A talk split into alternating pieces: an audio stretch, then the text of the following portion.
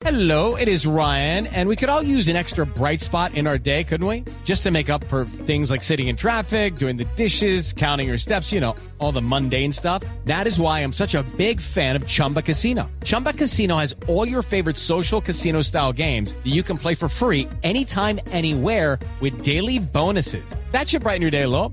Actually, a lot. So sign up now at chumbacasino.com. That's chumbacasino.com. No purchase necessary. BGW. Void were prohibited by law. See terms and conditions. 18 plus. Una señal que se enlaza. Regiones conectadas a través de un dial. A partir de este momento, Oscar Montes, Ana Cristina Restrepo, Hugo Mario Palomar, Valeria Santos, Gonzalo Lázari, Rodrigo Pombo y Camila Zuluaga analizan y debaten el tema del día. El tema del día. Colombia está al aire.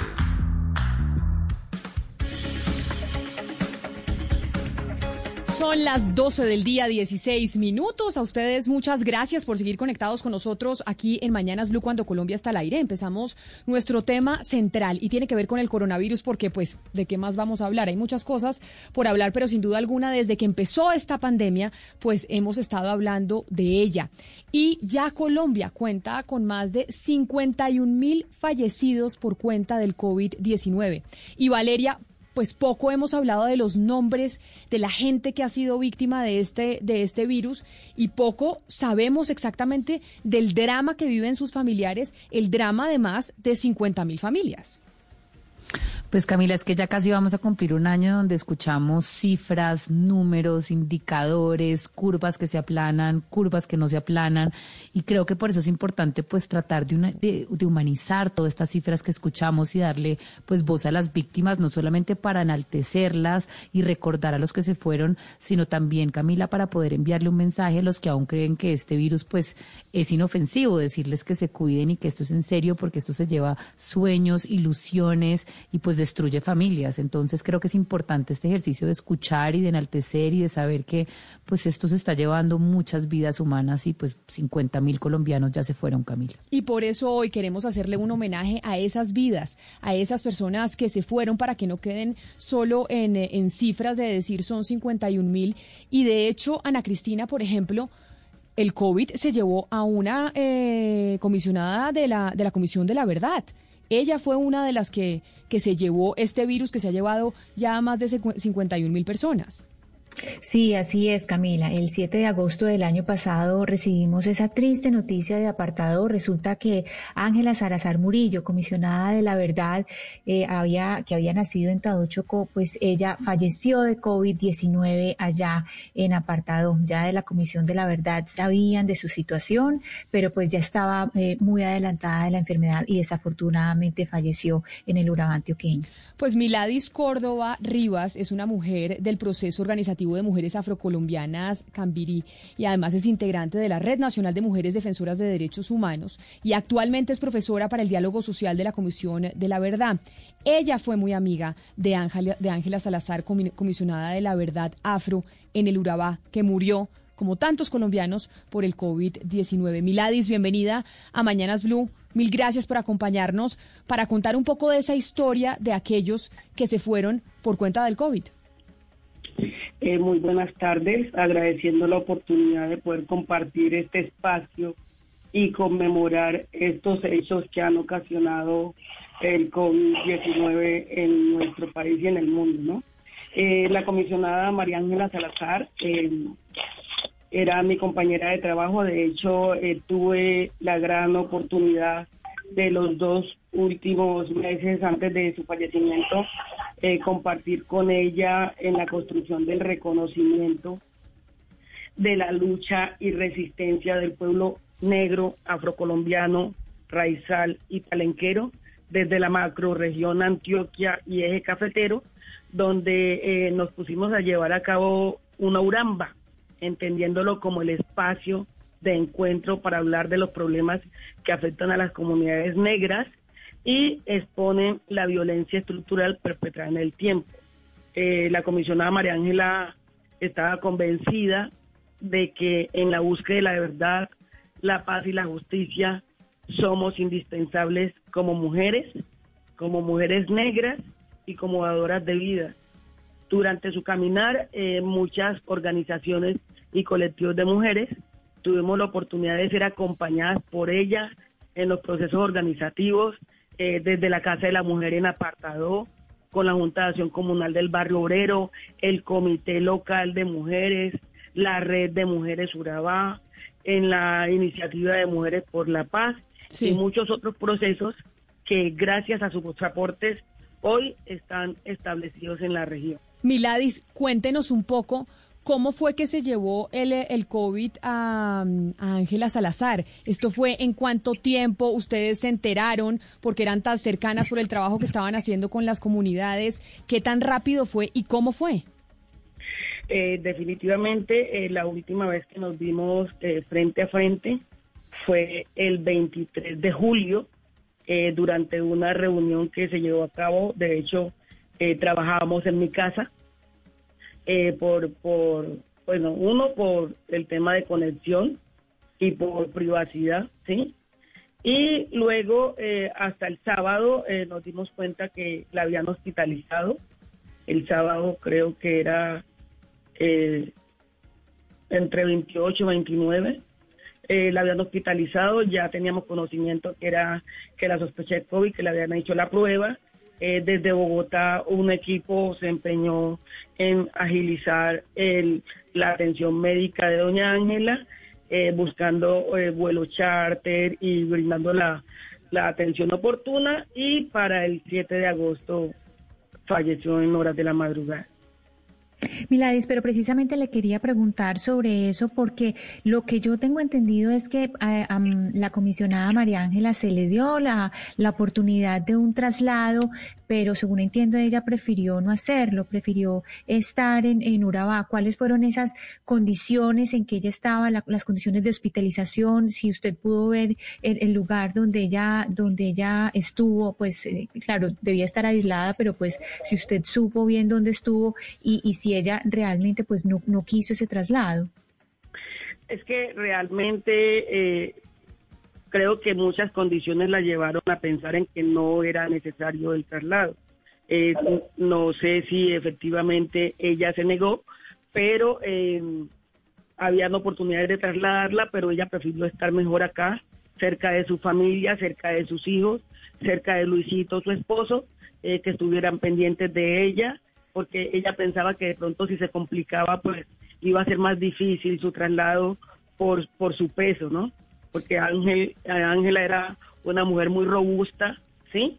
Claro. Eh, tenía eh, peso y por eso creo que ella pensó que no era necesario pero Miladis, es, escuchar esta, este, este, testimonio es importante porque entonces eh, ella por qué consideró que no era necesario el traslado, porque seguramente mucha gente que o pues que sufre, está sufriendo de COVID o tiene familiares con COVID piensa, no, yo mejor no tengo que ir a la clínica o no necesito que me trasladen como le pasó a la comisionada Ángela Salazar. Es que de hecho sí, eh, yo no sé si en, en algún momento o todavía pensamos en que el virus no existe hoy somos conscientes y estamos seguros de que el virus existe, de que es peligroso y que es de especial atención. Así que eh, no, no creo que, que lo hayan minimizado pensando en que no estaba grave, que no estaba delicada, sino que creo que fue más un asunto como familiar, ¿sí? Por estar cerca de ellos, que me cuiden, que estén pendientes de mí, que me ayuden acá, ¿sí? Hay una dificultad muy grande, Camila, con el trabajo de la Comisión de la Verdad, porque es que es un trabajo que es puramente presencial. De hecho, la comisionada Ángela no es la única que ha tenido COVID. Yo quisiera eh, saber, Milady, si de alguna manera se ha reconsiderado esos trabajos de campo que ustedes hacían, porque de todos modos, pues el trabajo de la Comisión de la Verdad, por definición, es mucho trabajo de campo y estar con las comunidades, pero a la vez es, eh, es muy peligroso. ¿Qué tanto ha hecho reconsiderar esto el trabajo de ustedes, eh, tanto el fallecimiento de la comisionada Ángela como el contagio de otros de los comisionados. Efectivamente, eh, desde la comisión ha sido muy cuidadosa con el tema del trabajo comunitario, entendiendo que el, principal centro de atención son las víctimas y por ello no podemos exponerlos ni a ellos ni nosotros. Así que creo que en el no no se ha considerado eh, trabajar en comunidades atendiendo la contingencia COVID, pero se han, adaptado una serie de estrategias que han contribuido a facilitar este trabajo de la Comisión de la Verdad, ¿sí? Eh, eh, las estrategias virtuales, radiales, eh, piezas comunicativas que avancen un poco en la elaboración y la recopilación de la información que se requiere para poder llevar a cabo el cumplimiento de la misión, que es esclarecer los hechos y los patrones de violencia ocurridos en el marco del conflicto armado. Pues el COVID-19 se ha llevado a más de 51 mil colombianos. Desde que empezó esta pandemia, más de 51 mil colombianos han fallecido por cuenta del coronavirus. Entre ellas, Ángela Salazar, comisionada de la verdad afro en el Urabá, que murió pues por COVID. Y por eso quisimos llamarla a usted, Miladis Córdoba Rivas, pues mujer del proceso organizativo de mujeres afrocolombianas Cambiri, pero además muy amiga de la excomisionada Ángela Salazar. Gracias por haber compartido este testimonio con nosotros en donde le queríamos dar voz y un poco pues cara y nombre y no que fuera solo una cifra a todos aquellos que han fallecido por cuenta del COVID. Eh, gracias a ustedes por la oportunidad de conversar y poder seguir mencionando su nombre por el legado y el compromiso tan grande que tenía con las comunidades históricamente excluidas, específicamente con las comunidades negras, eh, la- los colectivos de mujeres en defensa de los derechos humanos. Gracias a ustedes por la oportunidad. Un abrazo muy grande, eh, Miladis Córdoba. Pero de COVID han fallecido colombianos de todo tipo. Médicos, enfermeros, panaderos, taxistas, profesores, también carpinteros, por ejemplo. Y nos acompaña Alejandra Valenzuela, que es abogada y nieta de Germán Gilberto Gómez, que era un carpintero en actividad y que también murió por COVID-19. Alejandra, bienvenida a Mañanas Blue, gracias por acompañarnos. ¿Cómo estás? Muchas gracias por invitarme a, a su programa. ¿Hace cuánto falleció su papá? Mi abuelito falleció el 14 de enero. El 14 de enero y se contagió en dónde? Se contagió aquí en la casa, a él lo estábamos cuidando, llevábamos cuidándolo aproximadamente 10 meses. Realmente pues nadie venía intentando que pues no tuviera ninguna ningún riesgo de contagio, pero pues igual él seguía trabajando desde acá eh, y desafortunadamente eh, un familiar de un familiar se contagió y eh, pues esa persona vino, vive con él y así fue como se contagió mi abuelo. Alejandra, una, una inquietud que nos plantea también uno de nuestros oyentes y seguidores en redes sociales, pero además es la inquietud de muchas personas, tiene que ver con, el, con la falta de los ritos que acompañan al- a la desaparición de un ser querido, el fallecimiento de un ser querido. Esos ritos, por ejemplo, como el entierro, como el velorio, como estar junto a él en los últimos instantes. Esa carencia, esa falta que hacen esos ritos, ¿de qué manera afecta el duelo, en este caso de su abuelito? Es decir, de no haberlo acompañado en los últimos instantes y ver que él muere solo. Esa manera de esa forma de morir, ¿cómo los afecta a ustedes en la familia? Pues en realidad mi abuelo, gracias a Dios, no murió solo, porque afortunadamente él fue ingresado en la clínica La Colina y allá mi tía es, de allá mi tía es enfermera. Entonces, afortunadamente ella pudo estar con él los últimos minutos, le avisaron y ella bajó a despedirse, nos permitió eh, por medio de llamada despedirnos a la gran mayoría, pues dejarlo ir, digamos, de, de cierta manera. Él estaba sedado, igual no sabemos si escuchó, tenemos pues como la fe de que nos hubiera escuchado en ese momento. Eh, pero definitivamente lo más difícil no solamente es dejarlos allá solos, sino pues no poder despedirlo. Eh, no nos dejaron, obviamente, por todas las condiciones, eh, pues uno, entrar al hospital en ningún momento, solamente ella que lo vio pues morir. Eh, y dos, eh, lo único que pudimos hacer fue ir en el carro detrás del eh, vehículo que lo transporta del, lugar donde fallece hasta el cementerio. Eh, básicamente ni siquiera lo dejan vestir, no dejan vestir a la persona, lo, lo trasladan con las sábanas donde de la camilla donde él estaba, inclusive con los eh, materiales de la intubación, porque pues eso también es material contaminado y no lo pueden botar, con eso lo creman.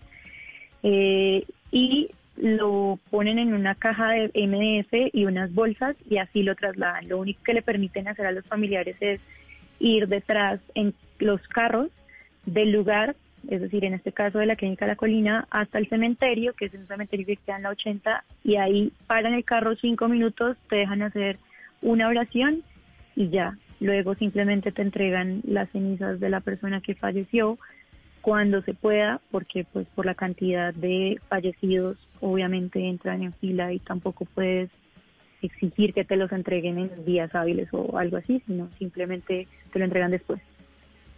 Entonces, Alejandra, no se, sabe, no, se sabe mucho qué sucede en el momento que pues las personas fallecen ya cuando están en una UCI. Usted nos contaba que ustedes pudieron despedirse de su abuelo por medio del teléfono. O sea, es decir, su abuelo estaba sedado y los médicos toman la decisión de decir, ya digamos, él no va a responder o él se muere naturalmente o es una decisión que toman los médicos con la familia. ¿Cómo es este proceso? No, eh, realmente todo, todo el proceso de ellos dentro de la UCI, eh, digamos que el seguimiento es diario. Entonces te van diciendo, hoy estuvo estable, hoy la PAFI, que son los niveles de oxigenación en la sangre, bajaron, entonces le vamos a aplicar un medicamento, hoy le vamos a subir eh, el oxígeno, depende, pues depende de cómo esté el paciente. En realidad, eh, nosotros estuvimos casi 14 días muy esperanzados porque el nivel de, de, los niveles de mi abuelito estaban muy bien, pero desafortunadamente mi abuelo sufría de POC. Entonces, en la última placa que le hicieron eh, del último día, ya salía los, los pulmoncitos o lo que le quedaba de pulmones fibrilados eh, por el tema del virus. Entonces, ya con esa parte del pulmón que le quedaba buena, ya él no podía vivir, el médico le dijo a mi tía, que era la persona que estaba allá en ese momento, que definitivamente mi abuelito no pasaba de ese día y le permitieron estar con él en esos últimos momentos. Pero en realidad eh, ellos fallecen porque ya el sistema no les da más, porque ya el corazón no les da más, porque ya con los pulmones que tienen no pueden respirar, entonces así tengan el ventilador puesto, ya no les entra oxígeno, entonces fallecen, digámoslo, de COVID, pero mueren sin poder respirar, pues ya porque no les da el oxígeno, porque el corazón les falla. Y pues el proceso es que la mayoría mueren solos. Alejandra, usted es joven y lo que hemos visto en la pandemia es que muchos jóvenes no le dan la importancia que tiene la enfermedad, la pandemia, el virus como tal, hasta que lo afectan de alguna otra manera, tal vez con un familiar. ¿Usted era de esas jóvenes que como no le afectaba, tal vez no le tenía miedo al virus? En realidad nosotros tuvimos varios casos cercanos de COVID. Quizás uno, bueno, yo, yo fui positiva para COVID, eh, pero yo no tuve síntomas. Entonces cuando uno no siente los síntomas, cuando uno no eh, ve que algún ser, que algún ser querido eh, está enfermo lo tienen que trasladar a un hospital o lo ve ahogado, creo que uno no siente el peligro. sigue yendo a reuniones, sigue con su burbuja social, por decirlo así, eh, y sigue compartiendo con gente sin saber el riesgo que puede generarle a otras personas. Yo soy una persona sana, hago ejercicio y seguramente por eso no tuve síntomas, pero eh, y yo me hice la prueba eh, previendo porque iba a ir a un hospital a, hacer un servicio social. Entonces yo dije, bueno, me voy a hacer la prueba porque pues yo he estado con gente y, no quisiera contagiar a nadie. y, en ese momento me di cuenta que la prueba salió positiva y dije, miércoles, el COVID sí existe, tengo COVID, qué miedo, aunque yo no tenga síntomas. Eh, pero definitivamente la gran mayoría de jóvenes seguimos viajando, seguimos haciendo mil cosas, seguimos saliendo, estamos exigiendo que abran restaurantes, que abran sitios sociales, porque definitivamente hasta que no lo vemos y hasta que no se muere alguien cercano, no entendemos la gravedad y el nivel de riesgo en el que estamos.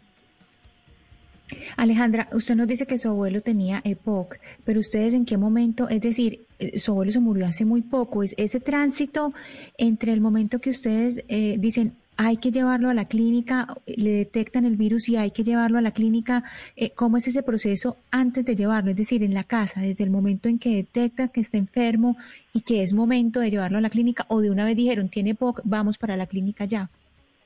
No, eh, digamos que a mi abuelito los síntomas no se le desarrollaron tan rápido. Él desde, bueno, sí, no. El 23 de diciembre hizo un cuadro de fiebre y estuvo ahogadito. Él andaba ya pues con su oxígeno. Eh, pero mm, ya digamos que intentaron tratarlo con antibióticos en casa porque pues no sabían si era COVID o si era otra infección que pudiera tener. Entonces intentaron tratarlo con antibióticos en casa unos días. Em, y mi tía, pues que es enfermera y vive con él, eh, estuvo todo el tiempo monitoreándole, monitoreándole la saturación, estuvo bien unos días, hizo fiebre algunos otros, pero ya el último día, cuando ya se sintió muy ahogado y pues dio los signos de alarma, porque digamos que los, los, las personas adultas son muy fuertes y le tienen terror a ir al médico. Entonces él ya dijo, bueno, me estoy sintiendo ahogado, eh, mi tía le hizo todo el seguimiento y um, estaba saturando muy bajito. Entonces fue el momento en el que tomaron la decisión de llevarlo para la clínica y allá obviamente llegó saturando extremadamente bajo y dijeron, bueno, ya hay que hospitalizarlo, al siguiente día le hicieron la prueba, al siguiente día salió positiva y ya empezaron a hacerle un tratamiento. Él duró desde el, desde el 27 de diciembre en la clínica hasta el 14 de enero, que fue el día en que falleció. Alejandra, usted cuando yo le pregunté que cómo se había contagiado su abuelo, usted dijo, nosotros lo habíamos cuidado mucho, llevábamos todo el año cuidándolo y lamentablemente por cuenta de un familiar que lo contagió otro familiar, pues a mi abuelo le dio COVID y, y falleció. Y ahí entonces viene también este sentimiento de culpa de ese familiar que seguramente dice fue mi responsabilidad por yo haber ido, por no haberme cuidado. Eso se discutió dentro de la familia, cómo se maneja ese sentimiento de culpa de que uno obviamente no quiere, pero tal vez por la falta de responsabilidad pues lleva el virus a donde sus familiares. Digamos que nosotros no hemos hablado tan abiertamente de ese tema. Obviamente pues todos sabemos cómo fue la, cómo fueron las circunstancias y la manera en la que él se contagió el sentimiento de culpa yo creo que debe ser extremadamente grande, porque de no haber sido contagiado, mi abuelito podría haber seguido viviendo perfectamente, él no se quejaba nunca de ningún dolor, inclusive mi abuelo seguía trabajando a sus 76 años con madera. Entonces, este, yo siento que mm, uno no siente la culpa y uno no siente el peso de ver morir a alguien hasta que no le pasa. O sea, yo, mm, uno muy responsablemente incluso puede salir hasta contagiado. Como yo les dije, yo había salido, mi prueba salió positiva, yo era sintomática y había podido seguir saliendo, había podido seguir viéndome con amigos, había podido seguir haciendo mil cosas sin saber a quién estaba contagiando. Entonces, hasta que tú no ves eh, que la persona se contagió por tu culpa, no ves que la persona se murió por tu culpa, no sientes pues el peso de la responsabilidad que lleva consigo contagiar a alguien de esta enfermedad que es silenciosa en muchos casos y que pues puede cobrarle la vida a un montón de gente. Pues mire, Alejandra, queríamos hoy hoy queremos acordarnos de aquellos eh, colombianos que han fallecido por cuenta del COVID-19, más de 51 mil colombianos. Y entre esos estaba su abuelo, un carpintero que en sus 76 años seguía trabajando y que se lo llevó pues este virus que se ha llevado a tantos compatriotas. Mil gracias por estar con nosotros, por contarnos su historia, que además creo que con este tipo de historias aprende uno muchísimo de lo que es este virus y de la responsabilidad que también tenemos como ciudadanos para poder proteger a los demás. Gracias por habernos atendido. Muchísimas gracias a ustedes por permitirme honrar a mi abuelito, al menos de esta manera, porque pues como saben, a él no lo pudimos, no lo pudimos despedir, entonces qué lindo que esta historia le sirva a los demás para aprender un poco y para cuidar a quienes amamos. Claro que sí, ese es uno de los dramas precisamente que tiene esta enfermedad y es que pues no se le puede dar eh, despedida como habitualmente estábamos acostumbrados a nuestros seres queridos cuando fallecen. De hecho, tenemos otro invitado que es Gerardo Castañeda. Él es hermano de Gabriel Castañeda que falleció también por COVID-19. Según su familia, se contagió en, un en su sitio de trabajo cuando estaba prestando el servicio de estilista en la localidad de Kennedy, en el occidente de Bogotá. Don Gerardo, bienvenido a Mañanas Blue. Mil gracias por estar con nosotros. Muchísimas gracias, muy buen día. ¿Hace cuánto falleció su hermano? Eh, bueno, el día 21 de julio del 2020, él falleció. Él ingresa a la clínica de Occidente el día 18 de julio sobre el espacio del mediodía con una neumonía crónica. Empieza a recibir sus servicios médicos pero en cuestión de horas su salud se empieza a deteriorar y nunca hubo una, un traslado a UCI y el día 21 de julio, 8 y 40, 8 y 45 de la noche, se produce su deceso, desafortunadamente. ¿Cuántos años tenía su hermano y tenía alguna preexistencia para que se lo llevara tan rápido el COVID? Eh, bueno, él tenía 58 años y pues yo asumo de que eh, los, mm, digamos, eh, algo que agravó su situación, me imagino, él era obeso, hipertenso, diabético, supongo que eso pues ayudó a que se deteriorara mucho más rápido, pero algo muy claro que queda aquí es que nunca hubo traslado de una cama a UCI, que es bien claro también que no porque lo hubieran trasladado se hubiera salvado, pero había podido ser una posibilidad. Gerardo, usted nos cuenta que, su hermano tenía ciertas comorbilidades. Yo quiero preguntarle, em, entendiendo, digamos, estas preexistencias que tenía, él va a trabajar a un lugar y usted me dice que se contagia en el lugar de trabajo como estilista en la localidad de Kennedy.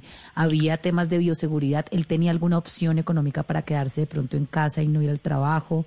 ¿Cómo eran las medidas de bioseguridad en este lugar? Es que precisamente el sitio, eh, la barbería la tenía en el mismo sitio donde vivían. Él no se desplazaba a ningún lado. Entonces, asumimos que fue algún cliente que lo contagió porque él no salía. Señor Gerardo, eh, ¿de qué manera cambió la vida de la familia la muerte de su hermano por, por causa del COVID-19? O sea, ¿cómo era la familia antes y cómo es ahora? ¿Y de qué manera ustedes miran el, el virus? ¿De qué manera ustedes miran la situación que está viviendo el país? ¿Cómo cambió la vida de la familia por cuenta de la muerte de su hermano en estas circunstancias? Eh, bueno, primero que todo, eh, yo era uno de los que decía abiertamente que esto del COVID eran mentiras, que no, no creía absolutamente en nada, eh, hasta que primero falleció la, el esposo de una prima, la esposa de un primo, falleció un tío, posteriormente aquí en la casa nos dio el COVID a mi esposa, a mis hijas, a mí, y pues yo soy asintomático, entonces lo que pasó conmigo fue algo muy superficial.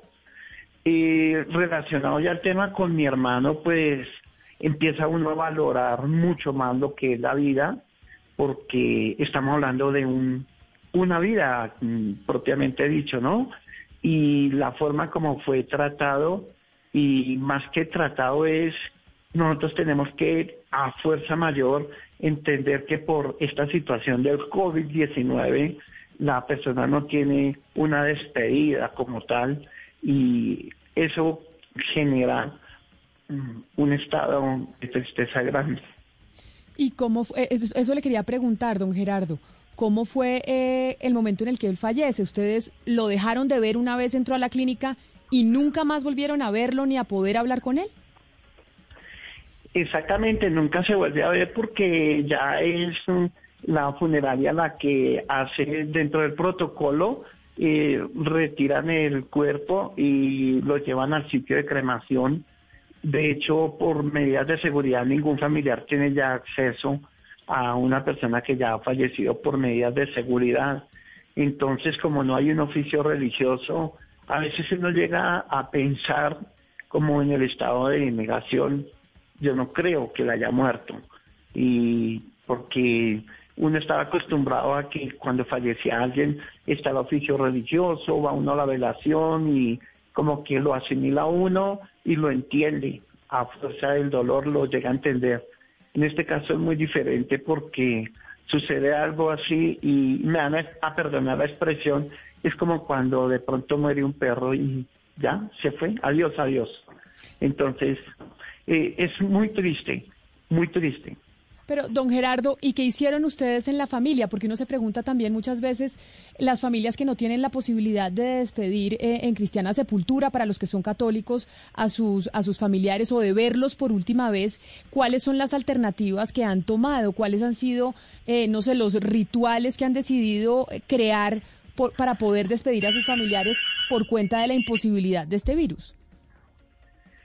Bueno, nosotros inicialmente pues nos reunimos y es vivir el duelo en esa lejanía, en esa situación tan, tan difícil.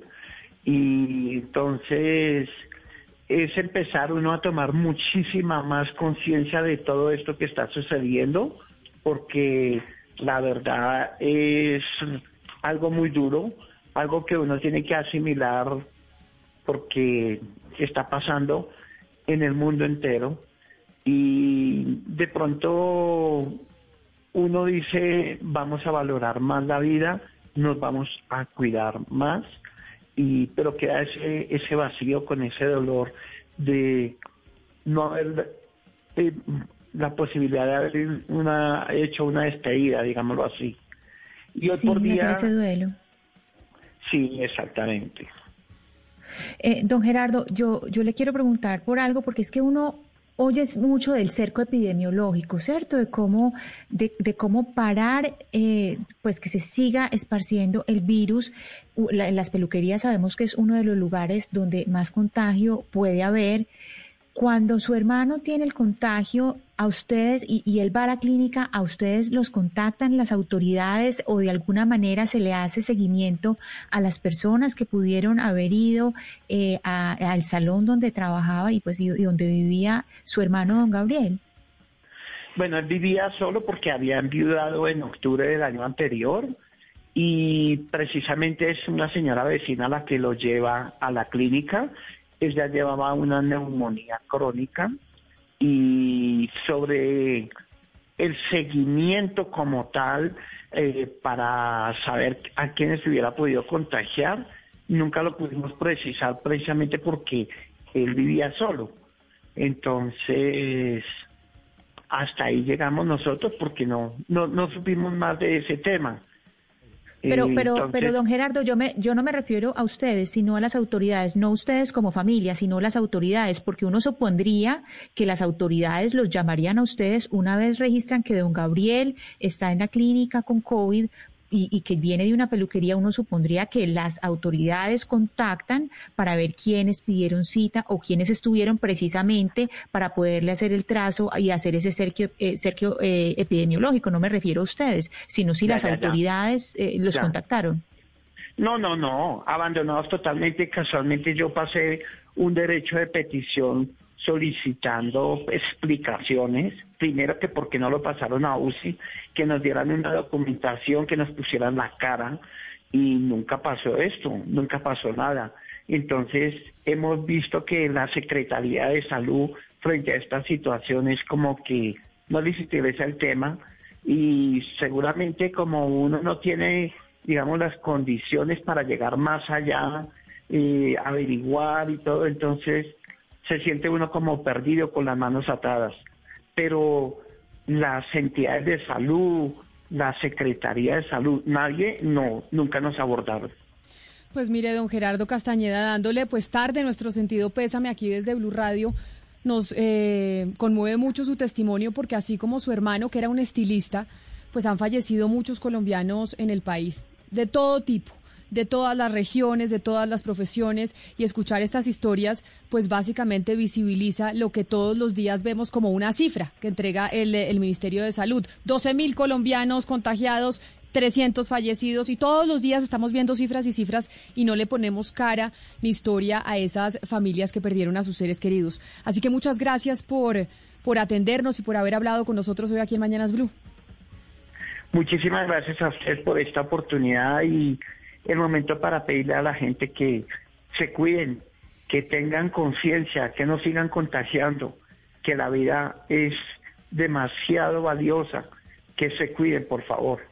Claro que sí. Don Gerardo Castañeda, mil gracias, hermano de Gabriel Castañeda, que falleció por COVID-19. Y tenemos una última invitada, que es eh, Marianne Schaller. Ella es actriz y cantautora. Es hija de, Oscar Rito Romero, que era un médico laringólogo que falleció también por cuenta del COVID-19. Los médicos, que son aquellos que están también luchando, digamos, contra este virus, atendiendo a cada uno de los colombianos cada vez que, que se contagian. Marian, bienvenida a Mañanas Blue. Gracias por estar con nosotros. Hola Cami, ¿cómo estás? Muchas gracias por la invitación, por este espacio para poder compartir mi testimonio. Hola a todos los que están allá, que veo. ¿Hace cuánto Marian falleció su papá? Mi papá el 7 de febrero ya cumple seis meses. ¿Cuántos años tenía y en dónde se contagia?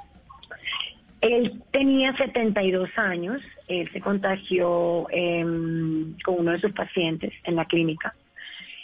Y, sí, uno pacientes. Bueno, realmente eh, como la, la profesión de él es eh, eh, tienes contacto directo pues con todo el tema pues con la boca, con los ojos, eh, era muy fácil contagiarse y pues nada.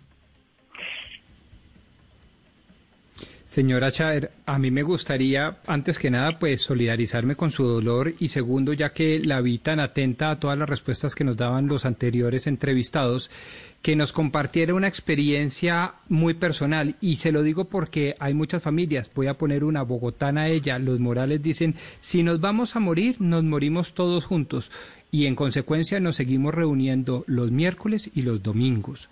¿Usted qué mensaje le daría a ese tipo de familias que han tomado ese tipo de decisiones? Si nos vamos a, perdón, no, yo yo realmente no pude, o sea, no pude escucharlos bien porque eh, no sé, estaban como muteados y estaba como demorada con el tema del, de la conexión con el celular.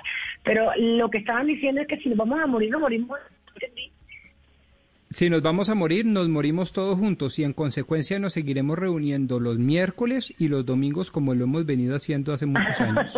¿Usted qué mensaje le diría a ellos después de haber obviamente pasado por o atravesado por lo que usted atravesó? Bueno, bueno, eh, la verdad eh, siento que hace parte de la de la de la ignorancia, ¿no? De un pensamiento bastante mediocre. No podemos pensar, no podemos pensar así porque eh, los que estamos aquí tenemos que, al contrario, ser un ejemplo y continuar dando, eh, continuar dando ejemplo, valga la, redundancia de de, cuidarnos, de protegernos, porque se van seres queridos, pero todavía quedan otros seres queridos. Sería muy egoísta de mi parte, después de la situación tan difícil y tan dura que viví, quererme ir sabiendo que todavía tengo a mi mamá, tengo a mi hermano, tengo a mi esposo y, y, un, y, muchos sueños por, por cumplir y que, y que a esas personas, esos seres queridos que nos están viendo desde otra dimensión, porque soy de las que pienso que, que sí hay una vida después de esta, y siento que, que mi padre ahora más que nunca se encuentra conmigo. Eh, siento que ahora con más motivos debo seguir luchando por, por el propósito de seguir cumpliendo su legado, que era ayudar a todas las personas más vulnerables y que era compartir amor y alegría, ¿no? O sea, no, puedo pensar de, de, quererme ir. Por eso, Mariana, yo quiero preguntarle, porque no nos cuenta un poquito y le cuenta a los oyentes, quién era el doctor Oscar Rito Romero. Bueno, este, me encanta hablar de mi papá, desde, que, mejor dicho, antes de que pasara esto, para mí era era maravilloso hablar de él porque tenía muchas historias que contar, sigo teniendo muchas historias que contar. Era el, el orgullo de cualquier invitación que tuviese, cualquier fiesta, ya que me acompañara a trabajar, algún concierto, llevarlo para mí era, era inflar el pecho porque compartir con él era, era una bacanería, y era súper divertido, amoroso, para las que sea, y aparte de eso era demasiado culto. O sea, su, sentarse a hablar con él era, era experimentar, eh, eh, era, mejor dicho, esas historias maravillosas de, de Gabriel García Márquez, esas historias macondianas maravillosas de Gabriel. Así, así, así lo titulo porque porque eh, mi papá era un personaje, se levantaba en la mañana tempranito, como a las 4 de la mañana, 5, ya se había leído El Heraldo, El Espectador, cuando existía mm. El Tiempo, y, y se vestía todo de blanco, de lunes a viernes, él vestía todo de blanco, era un algodoncito. Eh, y se levantaba y nos prendía, cuando éramos chiquitos nos prendía el, el, el, la luz y mejor dicho decía, no, él era muy ronco, era bastante ronco y decía, ¿qué vida? No, hay una vida más barata, pero eso para ustedes no es vida. Porque era como alentándonos a que nos levantáramos ya a producir, a estudiar, a hacer todo lo que las labores que teníamos que hacer. Eso era como desde las 5 de la mañana, se miraba al espejo y comenzaba a boxear. Se boxeaba él, porque además le encantaba ese deporte, siempre fue boxeador también, boxeaba frente al espejo, se miraba y decía, no joda, Marian, ¿Qué culpa tengo yo de ser tan lindo? Dile a tu mamá que me cuide, dile a tu mamá que me cuide. Y ya mi día comenzaba maravilloso porque eh, eh, dejaba un ambiente de alegría, un ambiente de bacanería en la casa. Entonces cantaba, no sabía cantar, pero cantaba. Yo yo soy cantante y era, y era como que, ¿cuándo me vas a poner tú a cantar contigo? Hacer un coro. Si componía una canción y él ponía una palabra, decía, eh, mira, cántate la canción que yo compuse, por favor. Eh, ya hablando de la parte laboral, mi papá, de las cosas que yo aprendí de él, él me decía, mi amor, si quieres cantar, canta. Haz lo que te haga feliz. Eh, re- yo cuando, cuando estaba en el colegio, pues eh, mi sueño era cantar. Sin embargo, él me decía, mamita, estudia una carrera y te vas. Me entregas el título y te vas. Pues yo estudié comunicación social y periodismo y adelanté materias y le entregué el título y me fue. Siempre recordaba esa historia porque él me dijo como que yo desde siempre supe que tú querías ser artista, así que siempre tuve un padre que me apoyó 100% en, en mi profesión. Cuando cuando ahora que, que, que cuando me encontraba con gente y ahora que pasó todo esto, todos los mensajes que recibí de mi papá, era es, es, es ese mensaje eh, que yo le quiero comunicar a todas las personas y es que vino a vivir una vida con un propósito, con un significado. Él, él fue un médico que trabajó para la gente que más lo necesitaba, para la gente humilde. Él trabajaba en muchas clínicas y era un excelente doctor. Él también era otoneurólogo. Él, mejor dicho, tenía la capacidad de, de, de entrar, o sea, nunca se le murió un paciente, gracias a Dios. Eh, tenía una mano maravillosa, todos los, los, los eh, pacientes o la gente que me encontraba lo llamaban como el médico bailador, porque él cuando atendía a los pacientes los atendía bailando, los atendía con alegría. Mi papá eh, fue un, un, un hombre, más que todo un, un ser humano bondadoso, generoso, que no podía ver que de pronto en alguna de las clínicas que él atendía eh, estaban rechazando a alguien por no tener la EPS o dejaban a un señor de edad esperando o a un niño que no lo quería atender, mejor dicho, porque él cogía al paciente y decía, no digas nada, te espero en mi clínica. Lo llevaba para su clínica y lo operaba y, y, y, y así se encontraba con gente en la calle y de repente le veía una protuberancia o un tumor, y, vete para la clínica que yo te arreglo esa vaina. Llegaban a la clínica Marian, pero, pero, a ver, eh, eh, su papá era médico y como Sí. médico él debía saber y él tenía esa, esa relación tan bonita con que usted nos acaba de describir tan hermosa. Él como médico cuando se vio enfermo fue claro con ustedes, es decir, él se hizo y además otorrino, es decir, él se hizo su propio seguimiento y habló con ustedes de alguna manera, las preparó para lo que venía o él o él no se alcanzó a dar cuenta que era tan grave o que se iba a poner tan grave.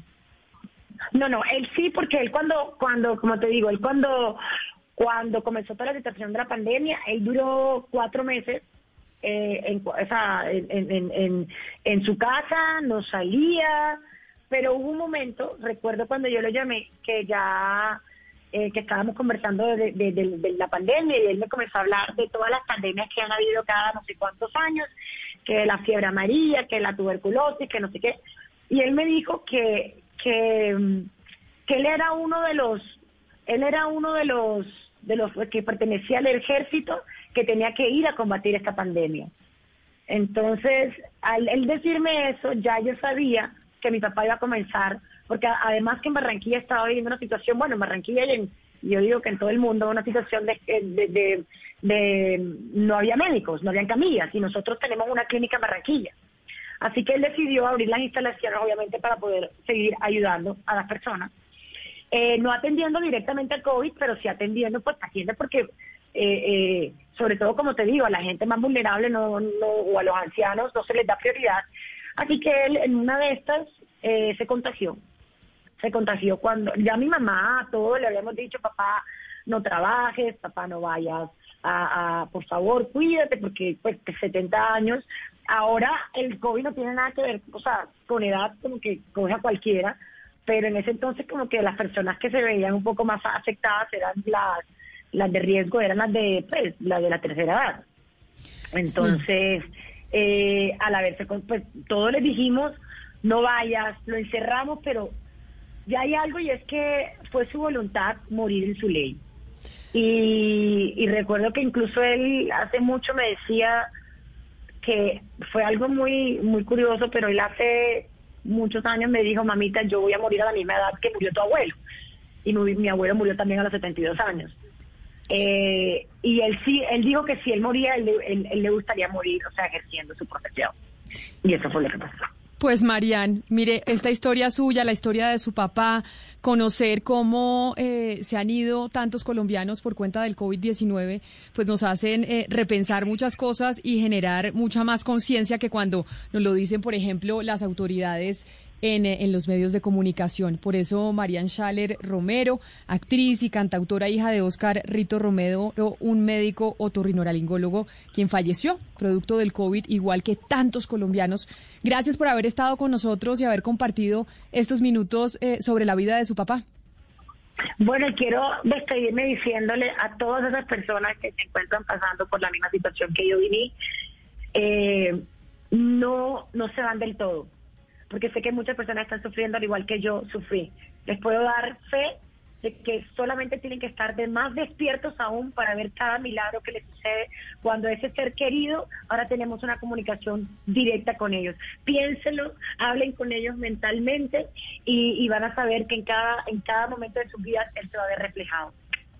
Muchas Claro gracias. que sí. Mariana, un abrazo y mil gracias y a todos ustedes. Gracias por estar conectados con nosotros. Hoy haciéndole un homenaje a esas familias que han perdido a sus seres queridos para que no sean más números y cifras que vemos todos los días, sino saber que detrás de esos números hay seres humanos y hay familias que sufren mucho por su pérdida.